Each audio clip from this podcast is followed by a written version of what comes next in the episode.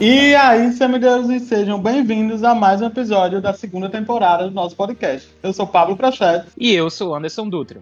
Nesse episódio vamos abordar um pouquinho sobre o nosso tão amado fandom, as comidas azuis, os eventos e entre vários outros pontos. E para conversar com a gente, convidamos um amigo e fã do Riordan Vest, Yuri Gomes. Seja bem-vindo e obrigado por ter aceitado o convite, Yuri. Fala, galera. É muito bom estar aqui com vocês. É, eu que venho acompanhando esse podcast desde o início e já me considero fã. Então, tá sendo uma honra. Obrigado, Yuri. Eu acredito que a gente vai ter um papo assim bem divertido. E não se esqueçam, se você é um semideus, aconselho você a desligar esse áudio agora mesmo. Mas se você é uma pessoa normal que está ouvindo isso e depois acha que é apenas um podcast, ótimo. Continue ouvindo. Só não diga que eu não te avisei. Eu sempre quis dizer isso.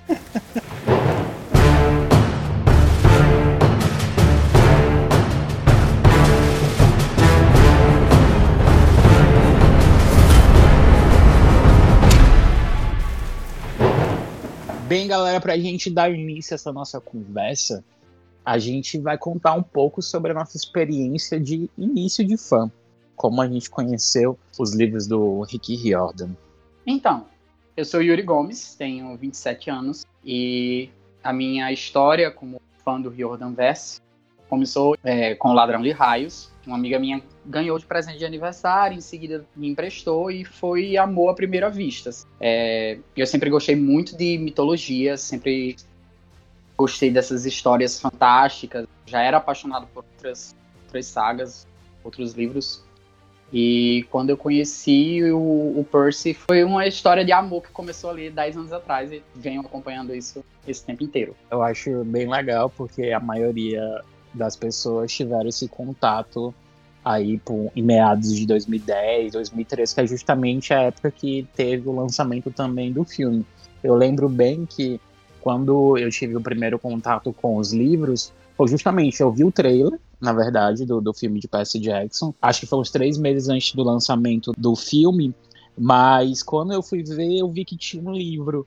E aí eu lembrei, quando eu vi a capa do livro, que até então eu não conhecia, é, eu me recordo que sempre que eu passava na frente da livraria, os livros estavam expostos já naquela parte de, de vidro da livraria. Eu fiquei, meu Deus, esses são os livros que toda vez que eu passo eu acho tão interessante, porque as capas são muito bonitas, né? Então eu iniciei a leitura também no ano de 2010, foi quando também teve toda essa questão, a ideia de criar o, o Olympian Speed também, mas eu lembro que quando eu tava lendo, na verdade, tava todo mundo com aquele sentimento meio de órfão, porque Harry Potter tava acabando e eu era muito fã de Harry Potter. Então, a gente meio que queria alguma coisa para não sentir tanto esse vazio. E Percy Jackson surge com essa lacuna, mas se tornou uma coisa assim que realmente nem eu tenho dimensão, porque realmente eu sou apaixonado por todos os livros do Rick Riordan. A minha história, eu inclusive vou até fazer um retcon aqui, porque eu disse no episódio 00 que eu li primeiro o livro e depois fui ver o filme, e na verdade eu vi primeiro o filme, eu lembrei depois. E depois que eu li o livro, acho que eu li o livro em 2011. Eu vi o filme, né? Adorei, porque não conhecia nada. Depois que li o livro, aquele impacto. Eu, meu Jesus, é isso. É, e sobre isso, eu li o livro primeiro, né? Li o Ladrão de Raios primeiro, para depois assistir o filme.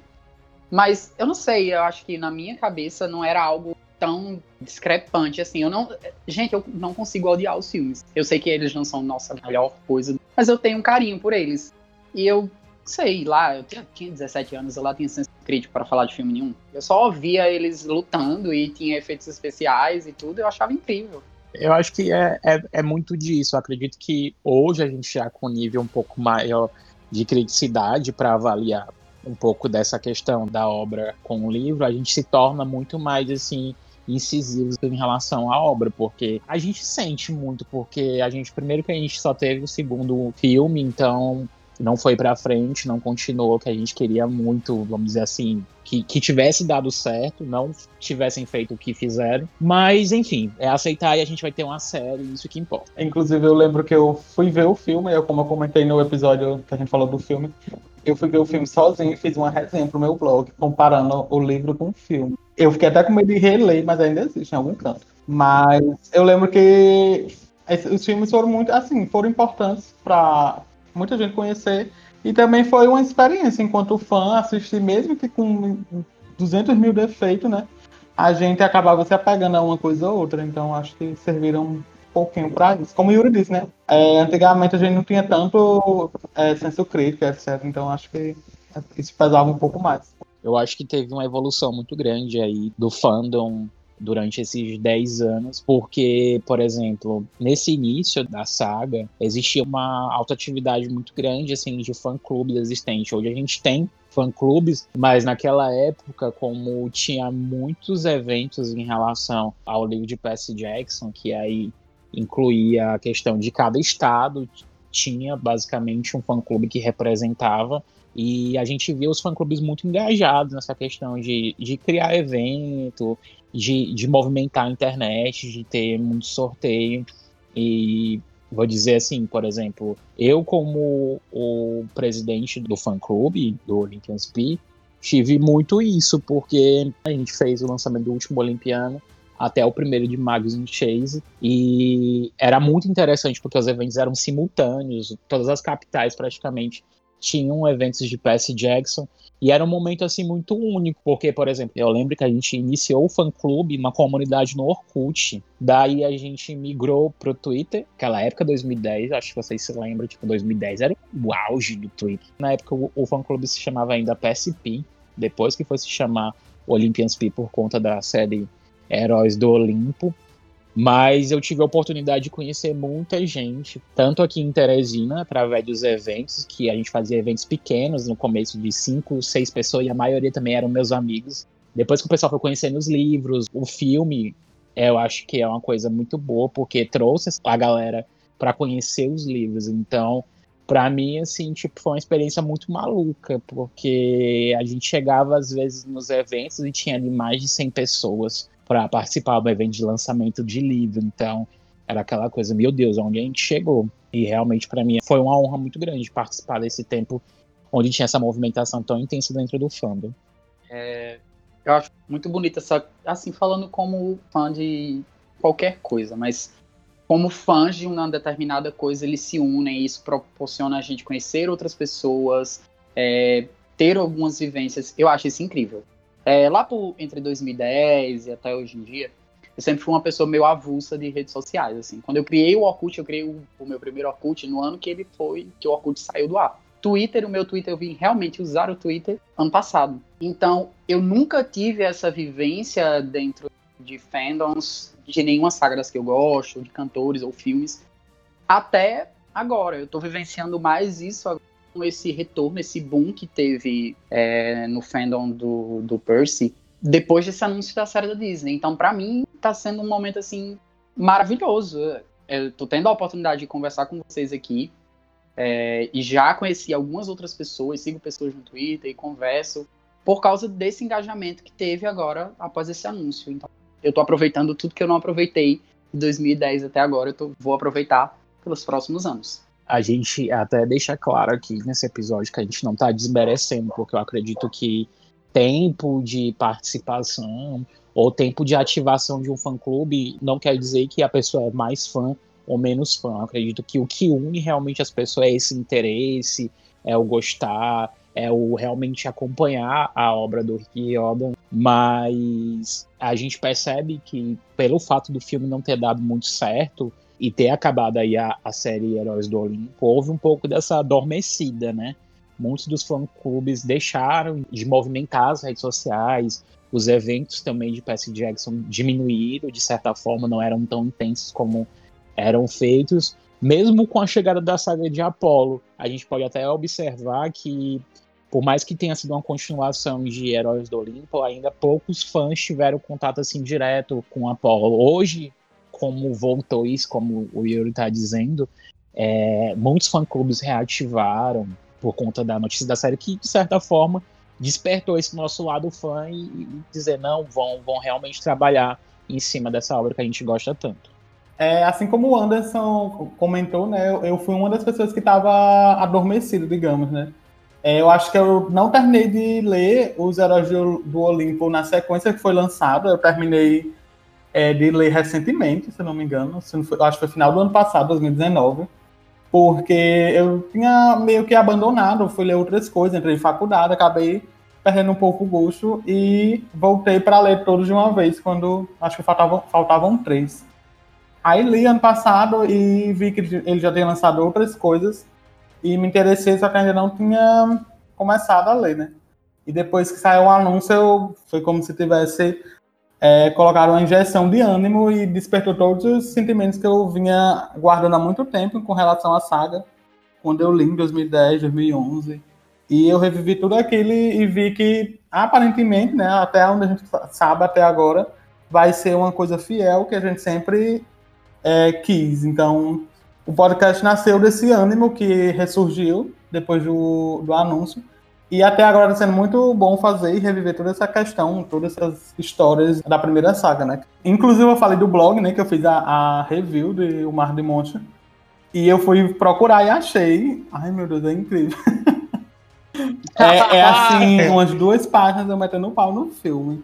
O título, começa pelo título. O título é Percy Jackson, nada, nada, e acaba afundando no Mar de Monte. É.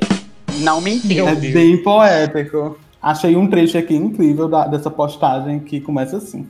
O filme peca em tentar ser uma aventura, o que não é.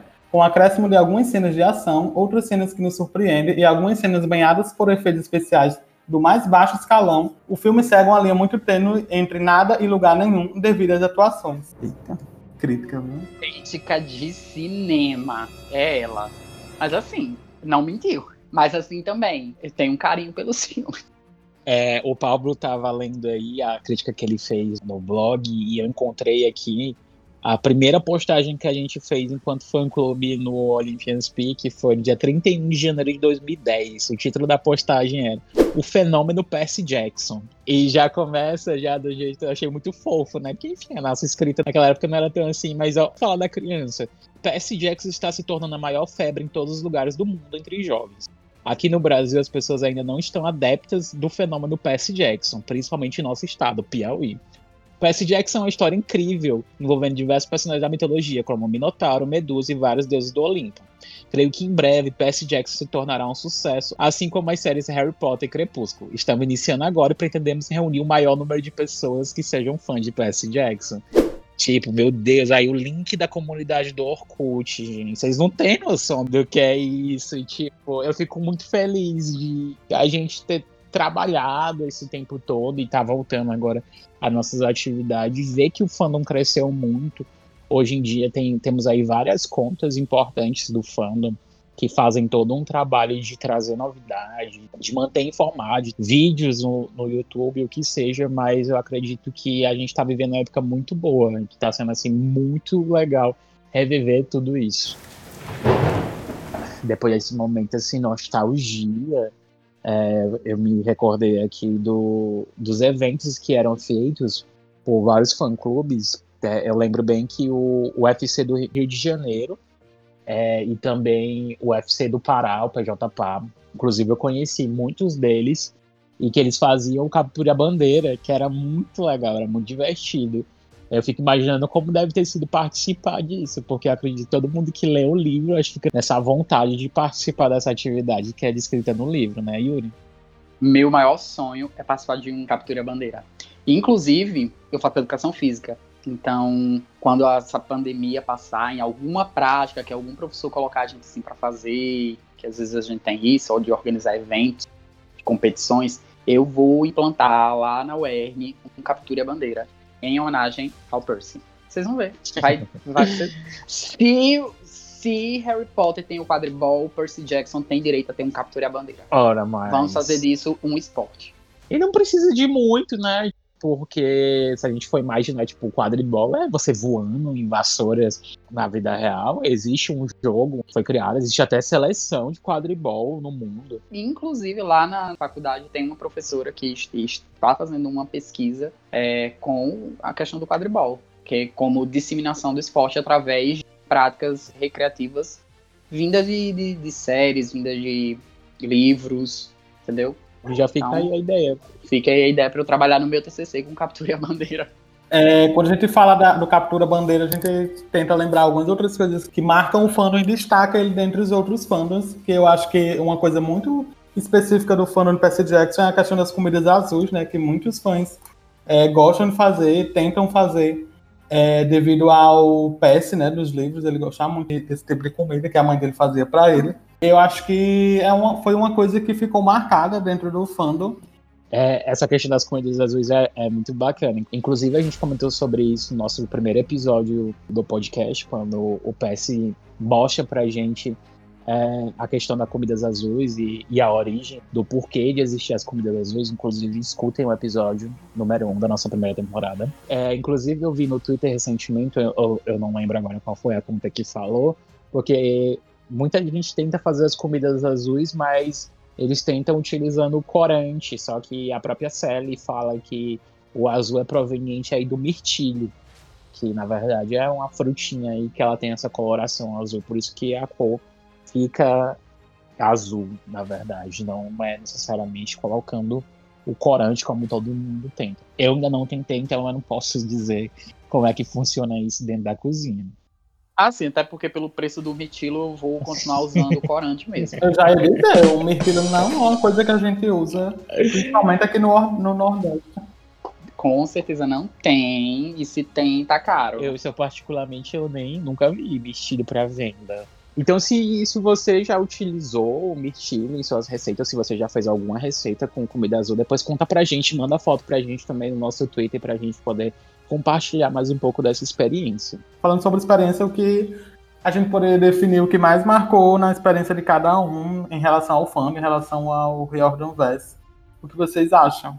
Na minha vivência enquanto fã, o que me marca dentro do, e o que me marca até hoje, é, eu li o Navio dos Mortos há uns, umas duas semanas, uma semana mais ou menos, eu estava lendo o Navio dos Mortos. Eu até comentei com o Pablo e para mim é a coisa que é mais fantástica dentro dos livros do tio Rick, que é a representatividade. E é uma coisa que eu, que eu acho bonito de ver.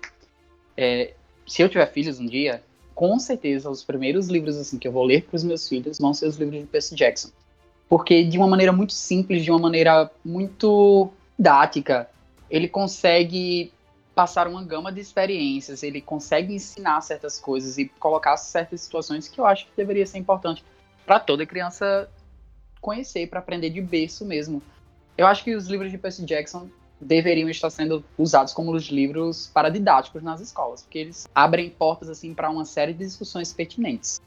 E para mim é o que o que mais me marca, o que me faz ser tão apaixonado pela série, além de que eu amo muito mitologia, mas essa questão de representatividade, desses pontos de discussão, são muito importantes para mim. Inclusive tem um, uma coisa que eu acho muito engraçado, porque eu lembro que a primeira vez que o Nico apareceu lá em Percy Jackson e os Olimpianos, eu simpatizei com ele e, tipo, durante muito tempo, o Nico foi o meu personagem favorito do Riordan Verse, até o Léo aparecer. E aí, eu não sabia o porquê, mas eu, tipo, as primeiras, primeiras coisas que eu li sobre o Nico, eu disse, nossa, esse personagem é o melhor personagem. E aí a gente, spoiler alert, a gente corre alguns anos aí para os Heróis do Olimpo e a gente descobre que, né, pode falar os ou pode soltar spoiler? Pode. É, que o Nico, ele é gay, né, que ele é LGBTQ+. E aí eu fiquei, meu Deus, esse tempo todo, em todos esses livros, eu era apaixonado pelo personagem e eu via alguma coisa de mim nesse personagem, mas eu não sabia o que era que eu estava vendo. É, o tio Rick, ele escreve de uma maneira tão bonita, tão delicada que ele conseguia fazer essas coisas transparecerem, mesmo que a gente não percebesse. E aí, quando eu descobri isso, eu fiquei. Meu Deus, era por isso que esse tempo todo eu gostava tanto desse personagem. Assim, fora que ele é incrível também. Sobre essa questão da representatividade, a gente até vai lançar um episódio só dedicado, né? A essa questão em como o Rick aborda, em como o Rick vem ao longo dos anos é, introduzindo cada vez mais é, personagens de minorias e eu concordo muito com o Yuri nessa questão do, do Nico. E eu acho muito importante esse aspecto de, dos livros do Riordan Vess, por serem livros infantis e tratarem essas questões de uma forma muito natural e muito bem feita. Eu acho que o que mais me marcou enquanto fã, assim, de forma geral, foi, obviamente, o conhecimento de mitologia, que eu adquiri bastante lendo, e de uma forma assim que a pessoa nem percebe. E também a questão do hábito da leitura, né? Que eu lembro que quando eu comecei a ler os livros, eu não tinha muito hábito de ler, eu só, eu só tinha lido Harry Potter até então. E foi uma, da, uma saga que me incentivou muito. Eu lembro que eu li o segundo e o terceiro livro no final de semana. Eu, li, eu comprei os dois e li, no, li um no sábado e outro no domingo, de tão viciado que eu tava, tão instigado a conhecer mais daquele universo. E eu acho que quando eu penso em Percy Jackson, é uma, uma memória que eu tenho comigo, é essa vivência intensa, essa, esse carinho pela leitura que eu adquiri ao decorrer dos anos lendo as histórias do Rick. Eu acho que da minha parte, falando, eu até sempre fico muito assim de falar, porque é uma coisa assim que mexe muito comigo. Mas a série, além de tudo, eu acho que muitas das pessoas que hoje são importantes para mim, eu conquistei através do fã-clube. E antes do fã-clube, eu era criança muito tímida, era um jovem muito tímido. É, eu tinha medo de falar em público, eu sempre fui muito estudioso, mas, tipo, eu não conseguia atender uma ligação telefônica, para vocês terem noção. E quando eu decidi criar o fã-clube, para mim foi um desafio, sabe? Porque eu ia ter que falar com pessoas que eu nunca tinha visto, pessoas que todos os eventos que a gente tinha sempre tinha gente nova. Tanto é que no primeiro evento, quando eu cheguei lá, eu vi pessoas que eu não conhecia, mas estavam ali porque tinham visto a postagem no Orkut e estavam ali para se encontrar, para ver o que, que eu tinha preparado. Eu, fiquei assim em transe, sabe? Mas eu aprendi, eu despertei muito esse meu lado de perder a timidez da oratória. Eu desenvolvi muito essa questão também da liderança e inclusive o meu curso de administração veio muito por causa dessa questão de organizar, de estar à frente de ações relacionadas ao fã-clube. Então, eu só tenho a agradecer, na verdade. O Pablo, inclusive, é um amigo que eu tenho hoje, a gente já fez trabalho extra fã-clube a gente publicou já dois artigos junto, então é uma consequência também que foi redirecionada por conta dos livros, então eu só tenho realmente a agradecer muito ao Rick Riordan por ter contribuído tanto assim na minha vida. Momento, hum. Todo mundo chora. Momento, momento chora. É. Pablo tirou o óculos assim, chorou. É, Ai, meu Deus, é, a pisciana vai começar a chorar. Eu aqui. engasguei aqui no começo lembrando, mas enfim. E eu acho que uma das características mais bonitas dos fãs de Percy Jackson, porque apesar de terem sofrido tanto, né, por conta dos filmes aí, foi tipo, todo mundo se sentiu meio que derrotado depois do fracasso que foi os filmes. Mas com a chegada da série, é, todo mundo teve esse revival aí. E tem uma coisa, os fãs de Percy são muito persistentes. E aí, quando a gente fala persistente, a gente utiliza o nome Percy, né? Com Y. É persistente com Y, porque foi uma batalha muito grande aí com, com essa questão de poder trazer uma adaptação que pudesse ser fiel aos livros e a gente saber que o Rick Riordan está envolvido nisso é uma coisa assim que deixa a gente muito feliz e muito ansioso para isso. Inclusive, esse é um dos termos mais utilizados aí pelo nosso amigo Percy Jackson, o Lucas, nosso amigo queridíssimo. Um abraço, inclusive. Mas eu, eu, fico assim, realmente muito impressionado como a gente não desistiu, né? Porque passaram 10 anos aí batalhando, batalhando para que pudesse sair algo bom. Quando a gente tem uma notícia dessa, é algo que a gente realmente tem que comemorar. Vitória para os persistentes. E foi, e foi uma coisa que por muito tempo os fãs pediram muito, né? No, no Twitter já pediram para Netflix adaptar, já pediram para tudo que era stream, canal TV adaptar. E finalmente. Graças a Deus que a Netflix não vai adaptar. E finalmente foram ouvidos, né? Fomos ouvidos. E é muito gratificante, realmente. E principalmente como a gente já vem acompanhando e que o Rick tá bem é, envolvido, então tem, vai ter a mão dele, da, da mulher dele, que também faz parte da equipe. E a gente já fica um pouco mais esperançoso em vir uma coisa mais é, fiel, né? Chegamos ao fim de mais um episódio do Desvendando o Olimpo. Queremos muito agradecer ao Yuri por ter topado dividir essa experiência de fã com a gente. O papo realmente foi bem legal. Reviver essa história toda aqui foi, foi bem marcante para mim. Eu espero que você tenha gostado. Ah, eu que agradeço pelo convite, pessoal. Como fã não só do, do Rio Verse, mas também do podcast de vocês. Foi muito divertido estar aqui hoje.